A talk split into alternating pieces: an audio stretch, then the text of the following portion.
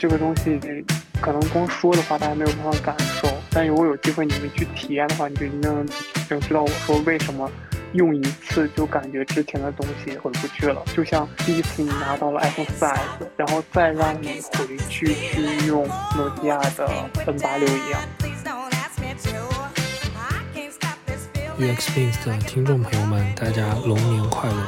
农历新年伊始，我们也带来了聊聊车机交互的下期更新。那我们就废话不多说，开始我们今天的节目吧。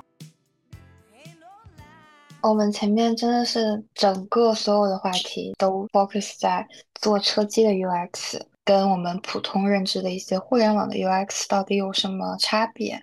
那其实我们现在可以聊一聊设计这件事情了。那我们先从专业的角度上去讲。就是全触控的隐藏的门把手，真的是一个好的事情吗？嗯，作为车机的，就是设计师，然后或者说你们是在这个行业里面去，就是想听一下你们就是对这个事情的看法。就它会有一点像是安卓超呃 iPhone X 的那个齐刘海这样子的感受吗？还是说你们有些其他的想法？我想沿着那米老师的问题去问，就是啊，米老师刚刚提到了一个门把手，我觉得这是一个点。第二个就是我其实不太理解，就是为什么特斯拉一定要把那个换挡，它甚至连个怀挡都不给，然后放到一个屏幕里面，我感觉这是违背老祖宗的一个规定。就是你想，我是开玩笑，就我我站在一个服务设计的一个角度，在当前这个阶段，特斯拉远远达不到 L 三 L 四的阶段，为什么把这么高频的一个操作放在一个非常不稳定？然后反馈感极差的交互方式，你有一个挡把或者有个怀挡，不明明明是更好的，有点类似于像米老师提的那个，就是为什么，哦，好像特斯拉出了一个，嗯，隐藏门把手，然后几乎所有的国产厂商都会这样去做，那那它真的是对的吗？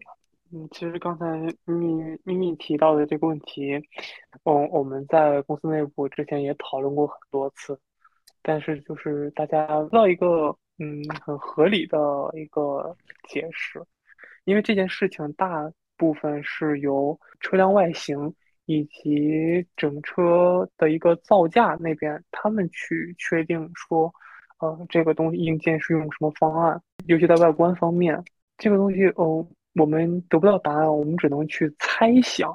就是结合你刚才所提到的特斯拉的这个取消呃换挡机构，然后放在屏幕里面。然后包括它还取消了一个呃转向拨杆，它把转向拨杆放在换成了按键，放在了方向盘上。这些东西都我们在内部都进行大量的讨论，最后嗯得出一个开玩笑类似的，类似开玩笑的一个结果吧，可能为了降本增效吧。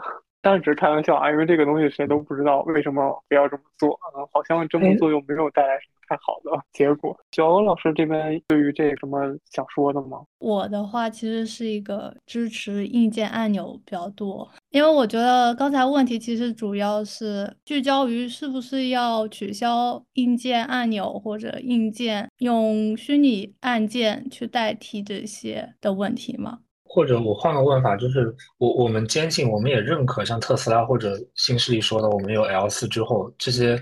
就不是高频操作，甚至不需要人去操作，对吧？你你你做成那样，我觉得 OK。但是在短暂的能看到这个汽车的生命周期内，我觉得都做不到。就是从一个务实的角度上来讲。我我有一点就是不太能理解，就是在现阶段为什么将一些啊未来的东西放在现阶段去就是直供给消费者？我会觉得可能就是这个不是超前，它有一点现阶段就是可以叫做过度设计。嗯，作为一个就是没有那么懂的消费者来说，可能我平时在看到一些新闻或者是一些试驾的视频的话，会有这样子的一个体感。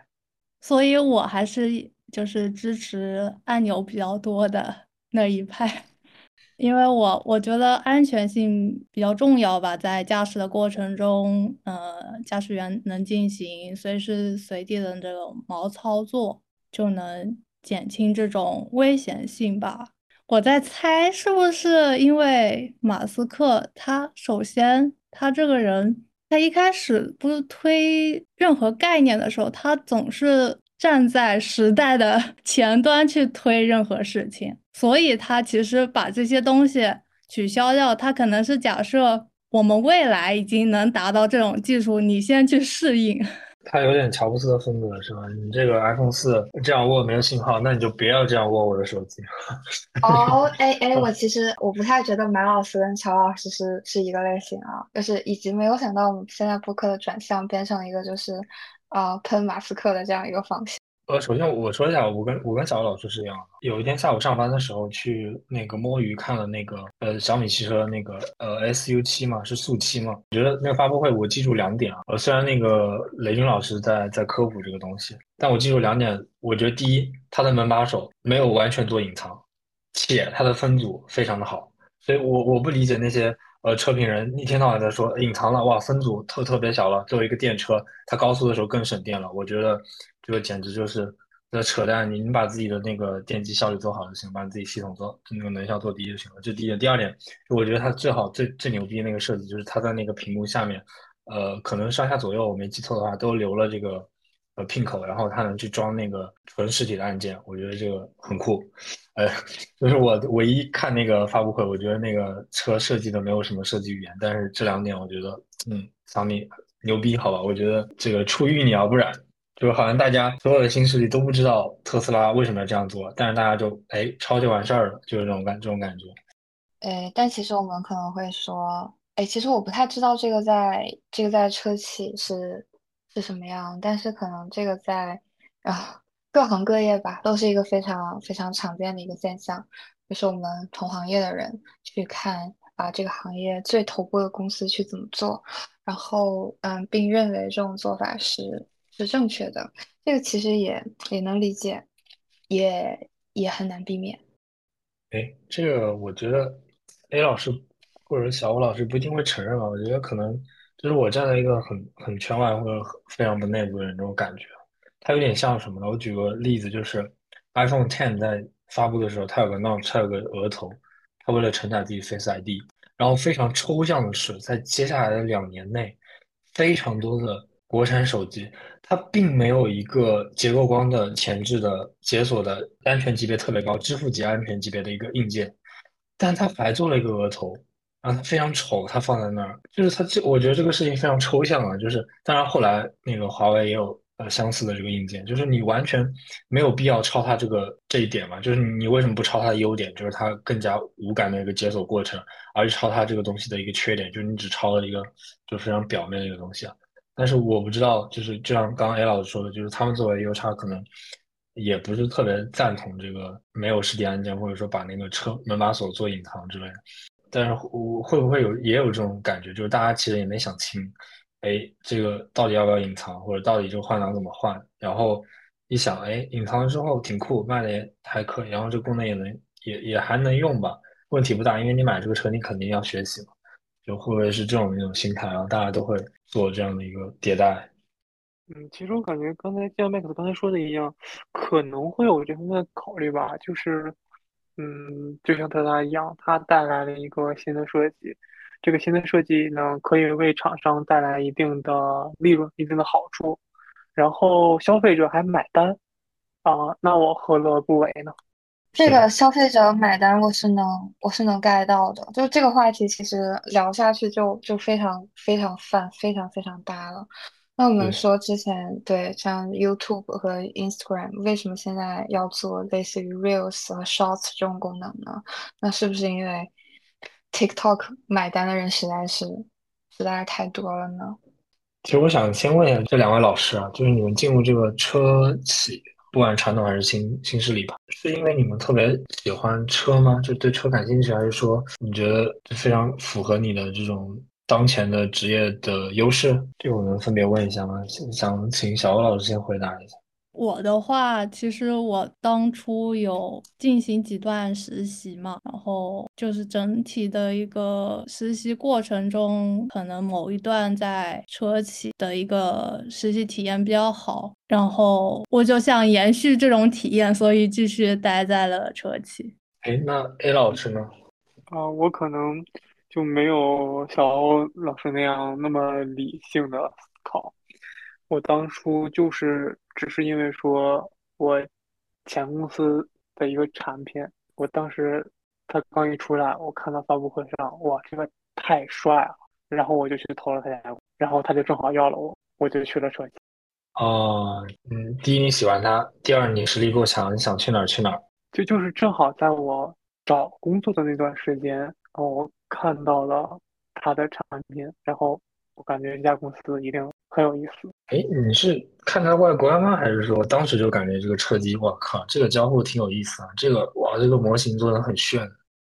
其实也不是没有具体到它的产品的哪一个点，就是那个东西放在那里，我感觉它不一样。这个就是那个缘分吧。那其实很多收听我们节目的还是应届生，然后他们可能也会面临这个春招秋招，就是其实想替他们问一下，就是小吴老师、白老师，你们在行业内，你去看这个事情，就是。嗯，在车企做 U 叉是一个好的职业选择吗？就是因为我我们当时找工作的时候，也有很多车企去发很多那个岗位嘛，但是因为还是担心它的需求没有这么的宽泛，然后它的边际成本好像也没有递减，因为你生产一个车，你总归需要去生产嘛，对吧？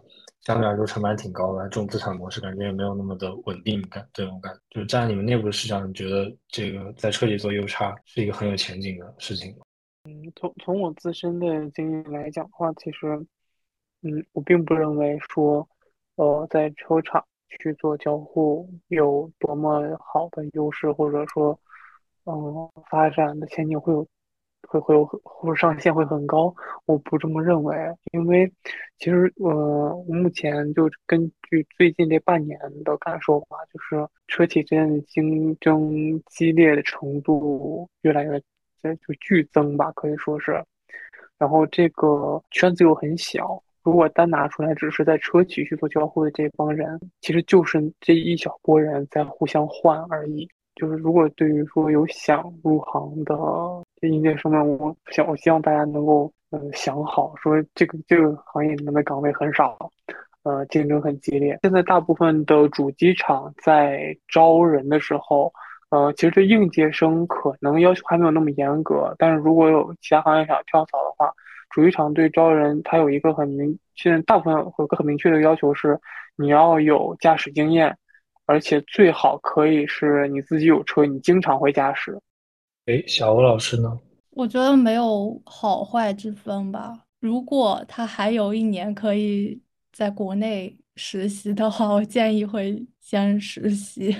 去体验不同的公司，他想要做什么，然后未来想往哪个方向去发展，其实比较重要。我觉得做 APP 有 APP 的具体的发发展方向，有好处也有劣势。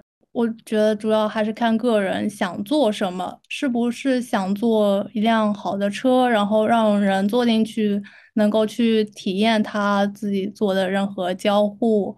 呃，或者是通过呃，一个 app 去点外卖，然后提升呃用户的体验，其实还是看个人选择。我觉得，我觉得小欧老师说的非常非常棒哎，他几乎是给我们这个整体这个话题上了一个价值，能感觉到小欧老师整个人的状态都是非常的。不给自己太大的压力，然后会觉得说尝试之后再去做是一个很好的事情。其实这个在现在就我们很多年轻的设计师或者应届的同学里面，就这种不焦虑的这种状态是非常非常非常少见的。个人也表示非常羡慕。加一，我觉得这可能就是一个九六五的工作，合法工作给你带来一种啊，对，，yes，我刚想说，我觉得这可能就是一个正 常正常工作的人会 说出来的话。对，然后刚才其实听大一老师跟小罗老师说了很多，我就是有一个想法嘛，就是随着 AI 的发展，就他们俩失业应该会比咱们两个人晚一点，或者说。晚很多，是的，是的，因为我们本质上只需要做一些跑在这个屏幕里面的这个界面，然后它是信息的排列组合，然后如果 AI 能帮我们排列，然后它又能 coding 出来，我感觉确实我们应该很快就会就 C 罗啦啦了。对，然后他们做的东西听起来比我们叠的 buff 要多，所以说可能 AI 能够实习到的时间会相对来说更长一点。对啊，是啊，你想 AI 就很难当做一个真实的人到工厂去真实的测试这这个车机好不好用，这就很难。其实刚才因为刚才小欧老师收了一个很好的尾，然后说了一段非常非常正常的话嘛，然后我就想说，那我们收尾就不不煽情不上价值了。我最后一个问题问一下 Max 吧，就是听了，嗯、他们不同的一个新势力，然后传统车企的一个视角碰撞。如果未来你买一辆车，你是会选择传统车企，还是会选择新势力呢？这个问题问的挺好的。嗯，我觉得我自己得想一下，然后大家也可以想。我我问这个问题的时候，我已经想好我我自己的想法了。哎，那你可以先说你的吧。就是我问这个问题，就是在问你的时候，我已经很清晰的过过这个问题了。我的答案是这样子，就是如果在我之后买车，我非常有钱的话，我会选择传统车企的车。如果我啊非常不幸没有那么多钱的话，我会选择新势力。不知道这个逻辑你能不能 get 到？因为我是一个非常简单粗暴的人，就是可能这个就是我会去衡量我到底会选择传统车企还是新势力最直观的这样原因。说，就是我我觉得你这个逻辑感觉有点像，呃，从潜意识里你就觉得传统车企，哦不，新能源车企它没办法上看到你的心里的很高的价格的那个预期，对吧？就比如说是的它永远不能成为一个保时捷、法拉利这样的啊一个品牌，，yes，对吧？对对你是这样想，对对对，哎，你你嗯说的完全正确，对，这这个就是我直观的嗯想法。我说白了，就是我之所以在问这个问题，已经想好答案，而且很明确的说，如果我很有钱，我会买传统的；然后如果我没有但是那么有钱，我会选新势力，是因为我是一个不懂车的人，能 get 到我的意思吗？就是哦，我懂你。哎，那那我嗯问个问题啊，就有点抽象啊。那那保时捷出了一款电动车，你买了？呃，如果你要让我在保时捷的那款电动车和嗯、呃未来理想这个电动车去选，就哪怕是 L 九这种啊很不错的车型，呃，包括我自己也试驾过，我觉得非常不错啊、我还是会嗯选择保时捷。如果对，如果我很有钱，但是我明知保时捷的体验可能没有 L 九那么棒，对，我还是会选择保时对捷。哎，你特别像那个我应该很符合，就是小欧老师他们做的那个用户调研，他的嗯他的一种就是他相对呃，sorry，我我有一个观点分享给你，就是我为什么会这么觉得，就是我觉得保时捷做的不好的地方是它一种 old school 的表现，就我不认为 old school 是不好的，给你们整无语啊嗯我我我有个问题啊，我无语。啊！就是你你足够有钱，你为什么不都买呢？对啊，exactly。我刚刚也想问，那等一下，哎，你你很有钱，你会用两个手机吗？那那我我我觉得手机和汽汽车我完全不一样了。哎，不我我不不，这个我我我我会我会，尤尤其是我对这东西感兴趣的时候，我真的会。我以前有一段时间，可能我的零用钱没有没有没有花到其他地方的话，我就会买不同系统的不同的手机，就是一混着用，一用。电老师跟我我换一个。我换一个说法好了，我什么情况下会在会买两辆车？就是我生活，假设啊，我有足够的车牌，我有足够的钱，我生活在一个限号的城市，我会买两辆车。然后我另一辆车可能会考虑买跟前一辆我最喜欢的车啊、呃有点差异的车，就是否则对我来说，电脑、手机、车这种东西对我来说都是就是换一个车、换一个电脑、换一个手机，替换着用，都是一种呃不顺畅的感觉。米老师，米老师小了，格局小了，上来就只买两辆车。你想一想，那些富豪有多少辆车？你问 C 罗他有多少辆，他自己都不记得了。他在意大啊，那那还那还是我想象力有限。我我感觉我我想跳回刚刚米老师说那个，他就算买电车，他明明知道，比如保时捷做那个电车不行，他也会买保时捷。如果不计较钱的话，他有点像那个陈震，就是一个车评人，他会买劳斯莱斯，他也会买同平台的那个七系。大家就说我我为了这个一百多万的溢价，我就是为了我开在路上有人回头看我。他非常明确的说，我就要那个情绪展示，我要的就是那个劳斯莱斯那个标。其实一个品牌的品牌价值本身也真的是非常重要啊。如果它的品牌价值受损，那买单的消费者肯肯定也就不会特别的特别多啊。对，哎，你比如说现在小米真的出车了，它出一个三十万的车，你可能买吗？它在我心里面根本就就是因为它的品牌，让我觉得它永远不可能就是值三十万。不是吧？小米，我觉得得看吧，得看这个车。我我觉得关注小米汽车的人可能是对性价比很在乎。如果三十万他给了未来可能五十万那种感觉，还是会有很多人买的吧。我觉得如果小米汽车它是一个，我觉得它卖到四十多万，就算它把很多配置都给叠满了，我觉得大家也不一定会很很答应这个东西。我有个问题，可能我不太懂，就是刚才你你提到的那个小米性价比，他们不在乎。啊，就是呃，小米的用户非常在乎性价比。你想啊，小小米的发家，对吧？它的品牌 DNA 里面就是对幺九九九九，对吧？米一嘛，米二，对吧？它一开始就非常说性价比，特别是在硬件这个方面，所以它是应该是手机厂里面最最先上上那个广告的，对吧呃，当然卷到现在，大部分手机厂都有广告，除了除了可能除了 iOS，然后所以我觉得他们的车可能呃不是说三十万就就没人买，而是说他三十万做出了五十万那种感觉，就是比如说电池，然后很贵的电池，然后有一百一百度，然后然后电机也特别厉害，然后有两个电机，然后啦啦啦堆了很多东西，然后才卖三十万，我觉得可能还是有人买单。反正他可能二十万，但他推出个非常没有性价比的车，我觉得可能就没人买。就我感觉可能关注小米的这个 用户更在乎这个硬件的这个性价比吧。哎，A 老师，你能回答这个问题吗？就比如说你，你之后你不考虑钱，你会买买什么车？哎，对，我们听一下专业的人，就是如果你买车，你会选什么样的车？还说 A 老师已经买车了？我我还没有，但是我呃在计划，我会买一辆电车。我是一个忠实油车爱好者，我有非常多油车里面喜欢的车型，并且他们现在二手或者新的还能买得到。我一开始是计划说，我我明年一定要攒够钱，我起码先圆一个简单的梦。但是我开完，你想圆哪辆车？嗯，第一辆是甲壳虫。哦，可以，甲壳虫二手还能买到。对，然后第二辆是第二辆是 Mini 的 GCW。我跟你有点类似，我第一辆可能是高尔夫 GTI。嗯，那还能买得到？类似，对对，就就就就我，我之前一直有这样的想法，但是就。前一段时间，我集中体验了一周的电车使用以后，我发现我有点回不去了。哎，第一点，这个电车是你们的内部福利吗？我再次想问一下，你们有没有害怕？不不不，嗯，不是不是不是，是是我是我通过一些什么其他打折手段弄来，就是租来开的。呃，首先电车我一开始不想用电车，一个是因为它的补能，我一开始设想里面补能会非常的麻烦。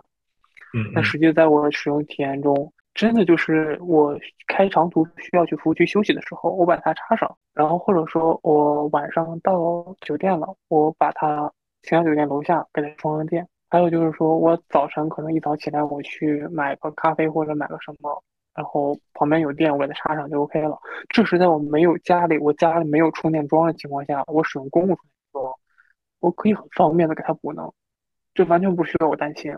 然后还有一个就是，现在这些新势力电车里面，它配备的一些关于驾驶的辅助的那些东西，自动泊车，啊，比如说这个油车也有，但是怎么说呢？从使用体验上来讲，可能一部分电车会做得更好一点。还有就是行车里面很重要的两个，一个导航，一个娱乐消遣听音乐。导航这个就很重要，就是。在大部分油车里面，导航要么只能显示在中控屏上，要不然就是用手机导航放在我的驾驶位前面。然后还有一部分是有一个 HUD 去显示，但是那个 HUD 呢，它由于没有很强的电的供应，它的亮度不会很高。然后它 HUD 里面的信息显示的跟中控屏上的交互这个体验做的不是很好。然后就是当时我开电车的话，它。呃，由于很在设计之初就考虑了，说我如何让用户只用 HUD 就可以捕捉到足够多的呃前方的路况信息以及导航信息。这个东西可能光说的话，大家没有办法感受，但如果有机会你们去体验的话，你就一定能知道我说为什么用一次就感觉之前的东西回不去了，就像。你拿第一次你拿到了 iPhone 4S，然后再让你回去去用诺基亚的 N 八六一样。哇，你这个比喻哇，这句话说的太好了！哇，这句话说的太好了。对。哎，小欧老师呢？我目前的话，其实我想买一辆特斯拉。嗯，不是因为 任何体验或者是别的，我只是为了 做竞品分析。啊，做竞品分析啊？好吧，好吧。你也太有钱了，难怪是你自己自己的公司，我的公司。OK，以上就是我们两期车机交互的节目了。